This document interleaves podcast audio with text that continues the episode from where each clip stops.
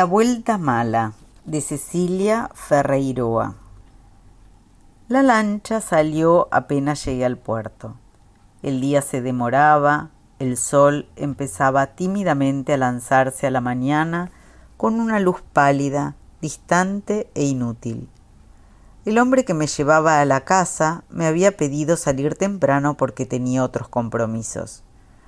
Recordé todos esos viajes de niña a la madrugada, con la luz tenue, el frío y la niebla. Desde aquel tiempo no había vuelto a las islas. Habían pasado muchos años, muchas cosas, pero nada parecía haber cambiado demasiado. La vegetación seguía creciendo compacta sobre el margen del río. La niebla de la mañana, naciente, cubría el agua como un manto fino.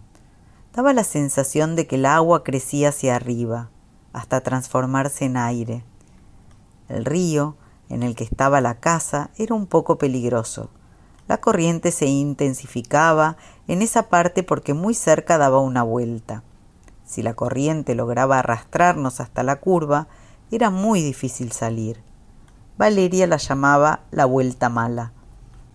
Todo el tiempo el río empujaba hacia ese lugar, como si tuviera esa misión y toda su fuerza, constante y silenciosa, se concentrara en ella. Había que estar en continua lucha con él. A mí eso me gustaba, me hacía sentir que estaba ante algo que no me trataba como una niña, que no era condescendiente. Valeria era mi amiga del colegio y su familia era dueña de la casa. Entre los once y los trece años solía ir con ellos a pasar el fin de semana. En el jardín había muchas plantas. La primera vez que fui, Valeria me mostró cada una, la señalaba y me decía su nombre. También me decía lo que daba, la flor, el fruto. Era el fin del otoño y muchas veces yo solo veía ramas peladas. Eso me producía mucha ansiedad, cada vez que señalaba una planta o una rama, después de decirme el nombre, señalaba otra rama en ese mismo lugar y me decía otro nombre. Esto es una morera, esto es un pecán. Las ramas se diferenciaban ligeramente para mí. En la escuela, la profesora nos decía que la naturaleza fértil era desbordante, que todo crecía fácilmente. Pero lo que me sorprendió de lo que me había mostrado Valeria era la superposición. En cada planta crecía otra. Nunca había una planta sola. A veces había tres o cuatro. Todas se entremezclaban, se asfixiaban y competían por el mismo pedazo de tierra y por la luz del sol. Había que luchar constantemente para contener ese crecimiento aberrante. Me acuerdo de que después de ese recorrido apareció Pedro, el hermano de Valeria. Le colgaba baba de la boca y le salían mocos por la nariz. Venía del monte de atrás y parecía contento porque hacía un ruido similar a una risa. Después Valeria me explicó que era de miedo. Tenía las piernas desnudas, llenas de rasguños por las ramas bajas con espinas. Al parecer, había visto un bicho o escuchado un ruido, pero también podía ser que simplemente hubiera visto la casa desde el monte. La casa desde el monte daba miedo.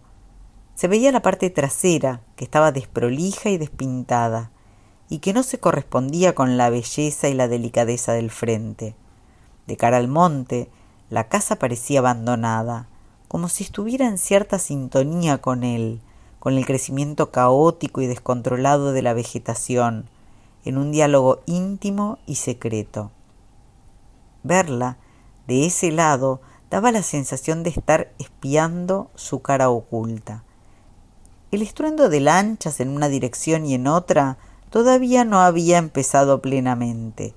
Íbamos casi solos en ese día que comenzaba. La niebla empezaba a disiparse y dejaba ver con más claridad la costa. Los colores se volvían más intensos, menos grises. Había pasado de mí muchas veces por esos mismos lugares en las diferentes estaciones, y los cambios en el paisaje se percibían especialmente en la nitidez de la naturaleza, en los contornos y en los colores.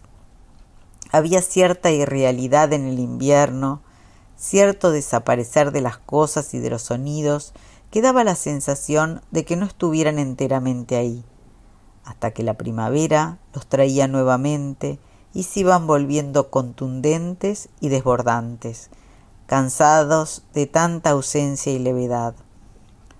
Con el verano todo se volvía tan denso y saturado que uno podía sentirse abrumado de tanta presencia. Un verano caí en la vuelta mala.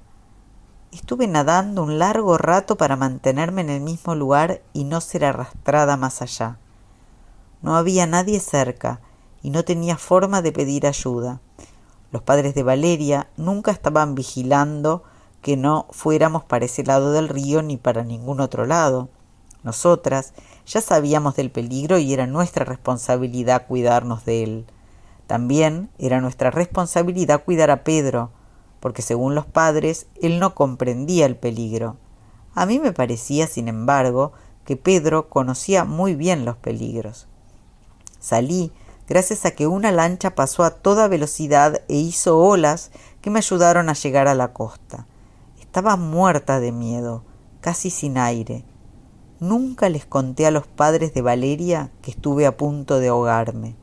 Tenía miedo de que no me dejaran meterme en el río por no saber cuidar de mí misma.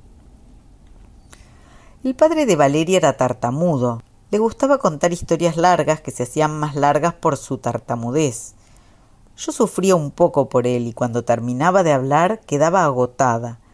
Una vez en la cena nos contó una anécdota de cuando era chico. Estaba particularmente trabado y yo quise ayudarlo un poco, le terminaba las palabras en las que se quedaba atascado. A veces le decía la frase completa que suponía que iba a decir para agilizar el relato. En un momento el padre se hartó y me dijo Conozco perfectamente las palabras que tengo que decir, gracias. Dijo la frase sin tartamudear en lo más mínimo. Me quedé muda del asombro. Valeria me contó después que cuando se enojaba, curiosamente, no tartamudeaba. Una vez en el colegio, Valeria me mostró una foto. Al principio me pareció normal y sonreí. Era la casa de Tigre. Ella me había alcanzado la foto sin decir nada. Al rato me di cuenta que había algo extraño. La casa era la misma, no había dudas, pero el lugar era diferente. Toda la vegetación que había alrededor era distinta los árboles eran más altos y había menos plantas y flores. Después vi que en vez del río había un camino de tierra. Lo primero que se me pasó por la cabeza fue que había sido transportada desde ese lugar hasta Tigre y que la habían implantado en medio del jardín. Puse cara de asombro y Valeria se echó a reír. Había encontrado por casualidad esa foto en una revista era una réplica de su casa y la guardaba como un tesoro extraño. Me quedé viendo la foto para encontrar alguna diferencia, pero lo único que podía era confirmar el parecido. Al cabo de un rato me pareció ver la figura de un hombre que se asomaba por la puerta entreabierta. Apenas se distinguía una mancha con zonas grises más claras. Al principio no se lo veía, pero después de un tiempo aparecía su figura. Era como si la foto tuviera movimiento y en un momento el hombre abriera la puerta. Miré el río. Ya no quedaban rastros de la niebla. El sol resplandecía en el cielo y dejaba reflejos dorados en el agua. Era un hermoso día de finales de otoño, de un azul limpio y transparente. Empezaba a haber más movimiento. Algunas lanchas, que iban más rápido que nosotros, nos pasaban a los saltos, se cruzaban. En un momento se generó una ola que nos mojó a mí y al conductor. Fue una sensación violenta. Estaba ansiosa por ver la casa y el jardín.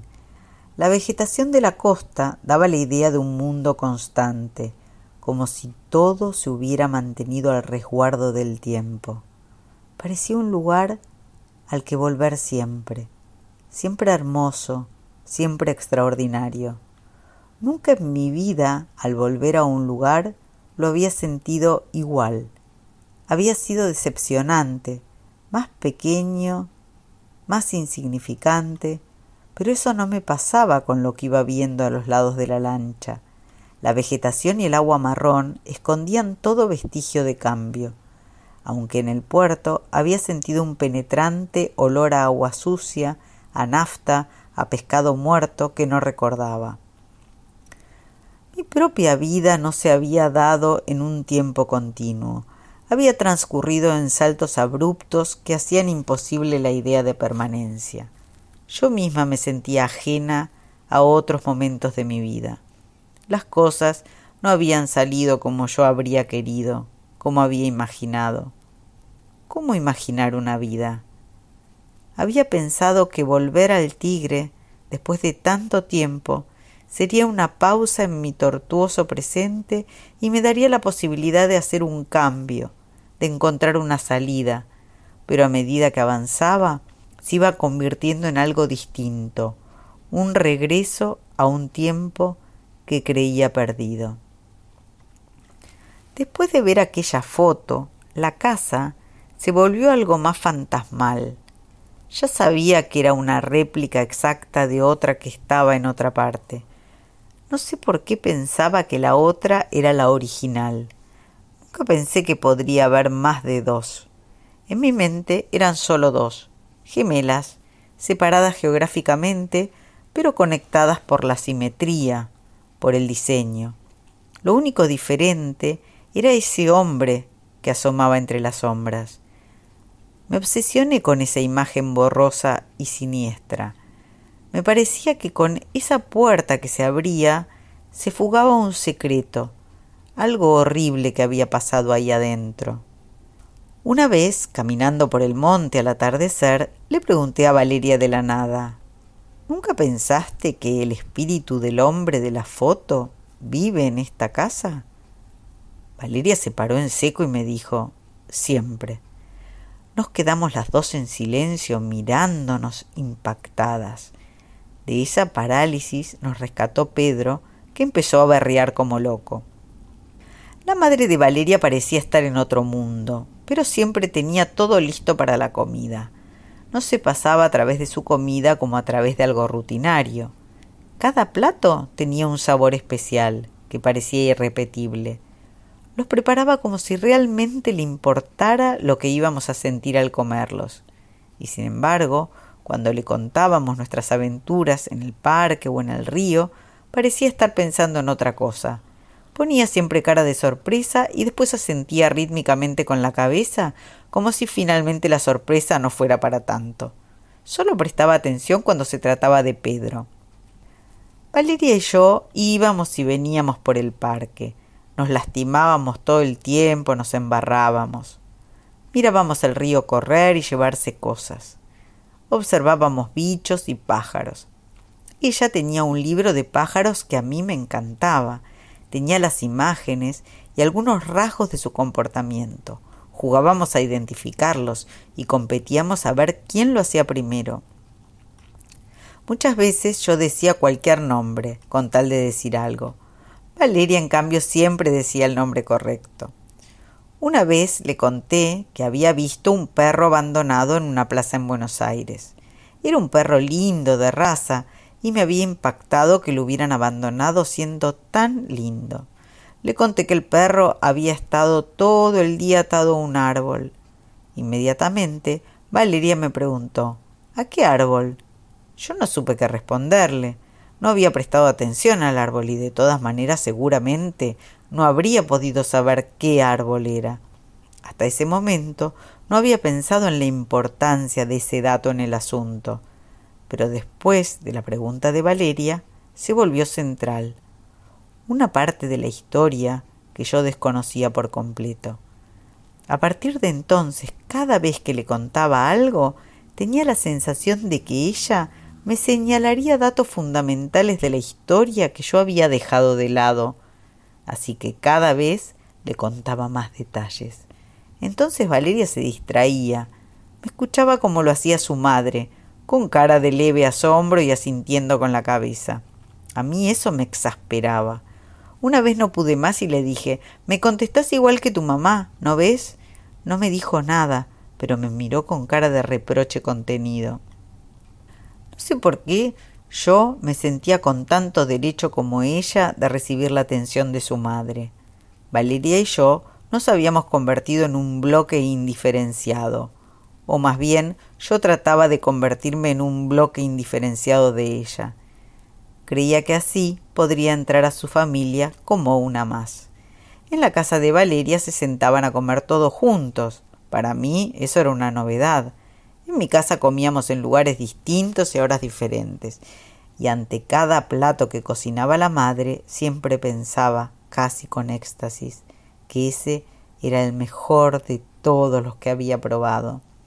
Mientras comía despacio, deteniéndome en cada bocado, me decía para adentro como si fuera un rezo. Quiero comer esto por el resto de mi vida, por el resto de mi vida. El padre a veces tomaba una copita de vino. Me daban ganas de probarlo, pero sabía que era muy chica para eso. Y que si lo hacía me mirarían mal. Con el vino se ponía más tartamudo y a la vez más hablador. Nos contó que le había comprado la casa a un extranjero que quería volver a su pueblo. Valeria y yo nos miramos con cara de asombro. Enseguida entendimos lo que pensaba la otra. Estábamos seguras de que se trataba del dueño de la otra casa, el hombre de la foto. Valeria le preguntó si él la había construido. El padre no se acordaba, pero creía que sí. Le parecía que había dejado a su familia ya en su país y no la había visto nunca más. ¿Y si mató a alguien? pregunté de pronto. Valeria se puso tensa. Mi comentario no le gustó nada. Nosotras nunca hablábamos con sus padres de la foto ni de nuestras ideas sobre la casa. Considerábamos que ellos no entenderían ni aportarían nada. Era nuestro mundo, y ellos no tenían nada que hacer en él. El padre contestó ¡Qué imaginación! Habrá venido a trabajar y extrañaba a su familia. Esa noche se desató una tormenta y se cortó la luz. Llovía cántaros y las gotas chocaban en las chapas del techo haciendo un ruido ensordecedor. La oscuridad era total, pero cada tanto los rayos iluminaban todo. Eran como explosiones que disparaban una claridad brutal sobre los objetos. El viaje se me está haciendo muy largo y no tenía con quién conversar Necesitaba contar lo que había vivido en ese lugar y lo que a medida que lo atravesábamos volvía a mi memoria, como si mi niñez hubiera anidado en sus árboles o crecido junto con sus hojas y flores en cada estación que recomenzaba, permaneciendo, regenerándose. Todos estos años había evitado recordar, pero ahora que nos acercábamos a la casa, me reconocía dispuesta a reencontrarme con ese pasado. La madre había empezado a responsabilizarnos por los llantos y los gritos de Pedro. Nos retaba duramente. Nuestra conexión le parecía un problema. Creo que sentía que eso nos llevaría a no ocuparnos tanto de él. Una vez que Pedro se lastimó por haber ido al monte, la madre de Valeria la retó muy fuerte y no la dejó cenar. Era nuestra tarea cuidar de Pedro. En solidaridad con ella, yo tampoco cené. Supongo que eso era lo que la madre de Valeria esperaba que hiciera, porque si bien no se sentía con derecho a retarme a mí, yo sabía que en el fondo me consideraba la culpable de todo. Esa noche estuve lamentándome por la deliciosa comida que me había perdido. Al día siguiente tuvimos que estar pendientes de Pedro y prácticamente no pudimos hacer nada. Valeria se sentía culpable por no haber cuidado de su hermano. No sos su niñera, le dije de pronto. Ella no me contestó, pero se quedó mirándome seria, con un silencio triste. Recuerdo un invierno en el que hubo una ola polar y hacía temperaturas bajo cero. El frío se sentía dentro del cuerpo y no había con qué sacarlo. Llevábamos puestos los guantes y la bufanda tanto dentro como fuera de la casa. Pasábamos de tomar sopa a tomar té o chocolate caliente. Era difícil sentir los dedos de las manos. Pedro temblaba y lloraba de frío. A la noche se levantó niebla y todo adquirió un aspecto irreal. La madre se preocupó mucho por él y decidió darles más frazadas. No sé por qué pensó que nosotras sufriríamos menos el frío. La noche fue una pesadilla, tenía la nariz y la cara congeladas. Me hacía un bollo dentro de las frazadas, pero no era suficiente para calentarme. Era como si entre el cuerpo y las frazadas se hubiera depositado una capa de hielo que impedía que el calor las traspasara. En un momento le pregunté a Valeria si tenía frío, y ella me dijo que sí, pero que pronto amanecería y empezaría a calentar un poco. Me sorprendía ver cómo Valeria aceptaba su suerte. En cierto sentido, todo ese trato preferencial hacia Pedro le parecía justo, como un castigo que ella debía soportar por no ser como él. Esperé al amanecer como a la salvación. Recién entrada la mañana empecé a sentir calor y caí dormida. Ese día, los padres de Valeria decidieron que nos iríamos porque el frío le iba a hacer mal a Pedro. Tomamos por un canal que quedaba cerca del río en el que estaba la casa. Faltarían unos minutos más para llegar. El conductor me lo confirmó cuando le pregunté. Sentí un ligero mareo. La proximidad de la casa me producía una mezcla de ansiedad y de temor. Quería llegar, pero a medida que nos acercábamos mi ánimo se enrarecía. El día irradiaba luz como si quisiera mostrar la belleza del paisaje en todo su esplendor. La lancha bajaba la velocidad cada tanto para pasar una ola con suavidad. Miraba instintivamente a las personas sentadas en los muelles mientras las dejábamos atrás. Levantaban la cabeza y me miraban como si estuviera en otro mundo, ajeno y provisorio, en tránsito, y no detenido como el de ellos, en el que se sentaban a contemplar el paso del río, la evolución de la luz en el paisaje, el suave ondular del viento en las hojas y en las ramas peladas de los sauces, el ruido de los pájaros en un ir y venir renovado y constante. Pedro empezó a berrear más seguido. Había algo que le daba miedo y no sabíamos qué era. Cada vez que lloraba, la madre gritaba Valeria. y Valeria dejaba todo lo que estuviera haciendo para ir con él. Eso me molestaba. Se hacía muy difícil hacer cualquier cosa y nosotras queríamos conversar. Había unos chicos que nos gustaban de la escuela y hablábamos todo el tiempo de ellos. Llevábamos a Pedro con nosotras y le decíamos algo cada tanto para tenerlo más tranquilo. Una noche, Valeria quiso que hiciéramos una excursión por el monte. A mí me daba un poco de miedo y traté de convencerla de que no fuéramos, pero ella insistió tuvimos que ir con Pedro. Él caminaba unos pasos y de pronto se detenía, se sentaba en el suelo y se quedaba ahí mirando la tierra, jugando con las ramas. De pronto se levantaba y se largaba a correr desaforado. Teníamos que perseguirlo. Pasar de la quietud al movimiento descontrolado lo llevaba a caerse. Había algo en Pedro que no le permitía poner los brazos para protegerse de la caída, y daba de lleno con la cabeza en el barro. Entonces gritaba y se enojaba con nosotras. Yo tenía ganas de decirle que él era la propia causa de su sufrimiento, pero Valeria se preocupaba por él y revisaba que no tuviera nada serio. Al cabo de un rato se ponía nuevamente a caminar. Dos pasos más adelante se sentaba en el suelo otra vez y no había forma de hacerlo avanzar. El tiempo con él no parecía ser lineal hacía lo que él quería, cuando quería, y lo hacía una y otra vez. Era el único de la familia que hacía lo que quería sin preocuparse por los demás. La madre de Valeria leía mucho. Por lo general se sentaba en el jardín con un libro en la mano y el mate en el pasto pegado a su pierna. Leía horas enteras. Tenía una mesita al lado con una pila de libros que cada tanto intercambiaba. El padre estaba del otro lado, o más bien la silla del padre, pero él iba y venía. A veces leía junto con la madre. Otras veces se iba a visitar a un vecino que tenía televisión y miraban los partidos, mientras que la madre permanecía ahí, sentada con la misma postura, eterna, como el paisaje. La posición del sol cambiaba en el cielo sobre su figura estática. Sin embargo, cada tanto yo echaba una mirada en esa dirección y veía las dos sillas vacías. Tiempo después volví a mirar y la madre estaba nuevamente sentada como si nunca se hubiera movido. Parecía una luz que solo de vez en cuando parpadea. Pedro nunca estaba al lado de la madre, vagaba solo por el parque o por el monte o estaba con nosotras le costaba quedarse quieto en un lugar. Con el tiempo se había puesto más demandante y más peligroso. Se accidentaba con más frecuencia y después la madre de Valeria nos retaba.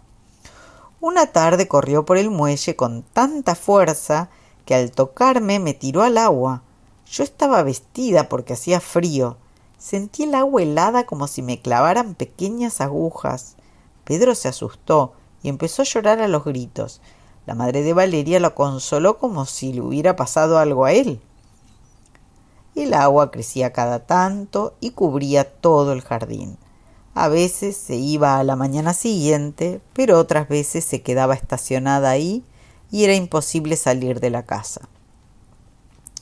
Un fin de semana nos quedamos encerrados, rodeados de agua por todos lados. No sabíamos qué hacer. Llegó un momento en el que no podíamos tirar la cadena del baño porque corríamos el riesgo de que el agua empezara a salir por el inodoro. Con la crecida, las cañerías no podían desagotar. A pesar de todo, la madre de Valeria se puso a leer como si nada. El agua no le afectaba. Se sentaba en el sillón de la sala con sus libros apilados al lado. Siempre tenía varios, como amigos que la acompañaban. Pedro estaba bastante molesto, gritaba y pateaba. En eso se parecía al padre de Valeria. Necesitaba moverse, ir de acá para allá. El padre de Valeria tampoco podía con su alma. Se movía de un lado a otro. No poder pasear era insoportable para él. En un momento no aguantó más y salió con el agua hasta la cintura. Se fue haciendo de noche y no volvía. El agua seguía sin bajar y se formaban corrientes en el jardín que transportaban troncos, botellas, camalotes. La madre estaba muy preocupada. Cada tanto dejaba el libro y se asomaba por la ventana o salía a mirar desde la galería. Todo era una gran laguna oscura. Yo tuve miedo de que nos mandara a buscarlo. Finalmente, a la hora de la comida, apareció. Muchas veces no se sabía dónde se había metido, siempre se iba sin anunciarlo. Pero a la hora de la comida, indefectiblemente, volvía.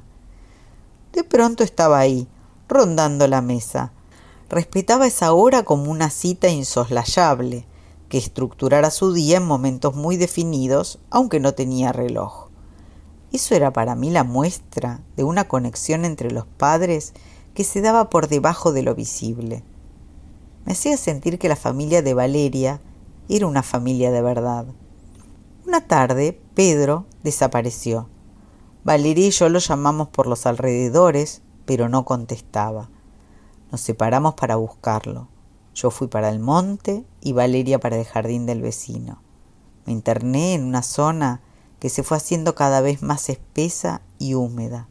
Anduve caminando unos cuantos minutos esquivando troncos caídos y saltando charcos de agua, hasta que escuché ruido de pasos y seguí en esa dirección, más profundo en el monte. Podía ser un quiz, pero estaba segura que era él. Se iba oscureciendo a medida que avanzaban por la espesura de los álamos, los sauces y los ligustros que entrecruzaban sus copas en lo alto, ocultando el cielo. Las ramas ocupaban el espacio en diferentes niveles, adueñándose de todo ese mundo. Algunas me golpeaban en la cabeza y otras en las piernas, y me raspaban. Me ayudaba con los brazos y las manos para apartar las que se me venían contra la cabeza con movimientos firmes y sostenidos. Partía las que podía con la esperanza inútil de dejar más transitable el terreno. Más de una vez estuve a punto de caer y me salpiqué de barro las piernas y la cara en el intento torpe y brusco de no perder el equilibrio. Mis pasos resonaban, chapoteando, y si bien escuchaba ruidos por todas partes y trataba de seguir los que me parecían humanos, el sonido de mis propios pasos los atenuaba y los confundía. Por momentos alcanzaba claros donde la luz podía entrar un poco más. Me detenía en ellos y miraba alrededor para decidir qué camino seguir. Un poco más tarde, Pedro gritó. Fue un grito desgarrador. Valeria llegó después que yo. Tenía sangre que le chorreaba por la cara y le recorría el cuerpo. Gritaba algo que no podíamos entender. Salimos del monte. Los padres de Valeria vinieron corriendo y cuando lo vieron así se desesperaron. El padre fue corriendo a llamar a la lancha ambulancia y la madre se puso pálida y lo abrazó temblando, manchándose de sangre la ropa. Lo abrazaba con fuerza mientras le decía las palabras más cariñosas que le oí decir nunca. Pedrito, corazón mío, mi angelito. Después se lo llevó corriendo a la casa para lavarlo. Pedro gritaba y repetía una palabra incomprensible. Valeria y yo lo seguimos corriendo detrás. En un momento se dio vuelta y me miró, señalándome, exclamó a los gritos. ¿Por qué? Yo me paré en seco. La madre de Valeria y Valeria me miraron con horror. Se alejaron unos pasos de mí. Valeria se quedó mirando las manchas de sangre que yo tenía en la ropa. Después se metieron los tres dentro de la casa. Yo me quedé quieta en el lugar. No me animé a seguirlas. La lancha ambulancia llegó unos minutos más tarde. Se llevaron a Pedro al hospital que estaba en un río cercano. Nos enteramos después de que lo habían tenido que trasladar al continente porque el médico no estaba y había que darle unos puntos en la cabeza. La madre fue con él y el padre se quedó con nosotras. No se acercaba a mí y se mantuvo correcto pero distante. El tiempo que transcurrió hasta que nos fuimos de la casa fue eterno. Valeria me evitaba y no me podía mirar a los ojos. Yo estaba desencajada y todo me parecía irreal. Ellos se habían vuelto un bloque compacto y cerrado, y yo estaba afuera. Nadie dudó ni por un instante de mi responsabilidad. Tiempo después pensé que quizás ese quiebre no había sido más que la culminación de una serie de desencuentros previos que habían estado formándose de manera imperceptible. Nunca más pude hablar con Valeria. Ella nunca consideró necesario preguntarme o pedirme explicaciones, y yo siempre tuve temor de acercarme. Tampoco sabía qué decirle. Directamente era como si fuéramos de especies distintas. A veces la veía a la salida del colegio con Pedro y con su madre que habían ido a buscarla. La madre tampoco me miraba. El único que me miraba era Pedro, y se ponía a berrear. Alcé mi vista y vi que estábamos llegando a la casa. Desde lejos, detrás de unas palmeras, la reconocí. Parecía intacta, extendida hacia el cielo con sus techos altos y sus ventanas alargadas erguida sobre sus pilotes de quebracho. El hombre que manejaba la lancha me la señaló. Esa que está allá es la casita. Vas a ver que tiene una estructura muy noble, como las típicas casitas del río. Y para ser tan vieja está bastante bien conservada. Ya vas a darte cuenta de que el precio que piden por ella no es caro. Pero se ve un poco descuidada. ¿Crees que se pueda discutir el precio? dije para decir algo. Sí, claro, siempre se puede discutir. Desde que murieron sus padres, la dueña está ansiosa por venderla. Al acercarnos pude verla mejor. Estaba con las ventanas abiertas y oscura por dentro. Por el hueco de las ventanas no se podía ver nada, como si fuera la abertura de una caverna que resguarda su interior. El hombre amarró la lancha y bajamos. Cuando caminamos hacia la casa por el jardín, Vi que la puerta se abría lentamente. Me quedé paralizada. No se distinguía nada hacia adentro. En un momento se escuchó un grito desesperado que venía de la casa. Empecé a caminar hacia atrás, hacia el muelle, con intenciones de saltar a la lancha o al río, El hombre se acercó a la puerta casi corriendo y cuando se asomó me gritó con voz potente No te asustes. Se acercó rápidamente hasta el muelle y me comentó en voz baja Es el hermano de la dueña. Cada tanto lo traen. Grita mucho, pero es inofensivo. Retomamos el camino hacia la casa. Ligeramente detrás del hombre, fui acercándome a la puerta con una mezcla de emoción, de ansiedad y de miedo.